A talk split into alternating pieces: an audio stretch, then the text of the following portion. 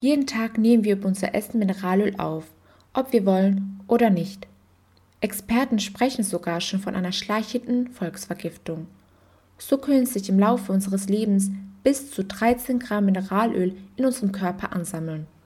Und das kann verheerende Folgen für uns haben, erklärt Delal Shahin. Sie ist Biologielaborantin im Zentrum für Infektiologie am Universitätsklinikum Heidelberg. Mineralöle sind ungesund für unseren Körper. Man soll es nicht unterschätzen. Ähm, es gibt einmal die aromatische Mineralöl, Kohlenwasserstoffe. Die sind krebserregend und erbgutverändernd. Außerdem können sie das Hormonsystem beeinflussen. Und es gibt noch die gesättigten Mineralöl, Kohlenwasserstoffe.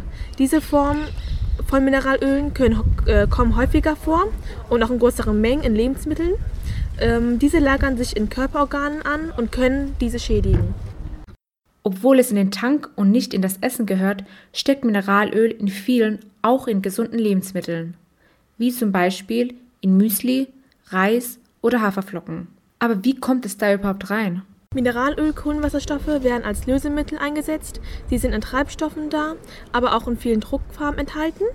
Bei der Herstellung von Karton gelangen die Kohlenwasserstoffe über recyceltes Altpapier in Lebensmittelverpackungen und können so an Lebensmittel rankommen.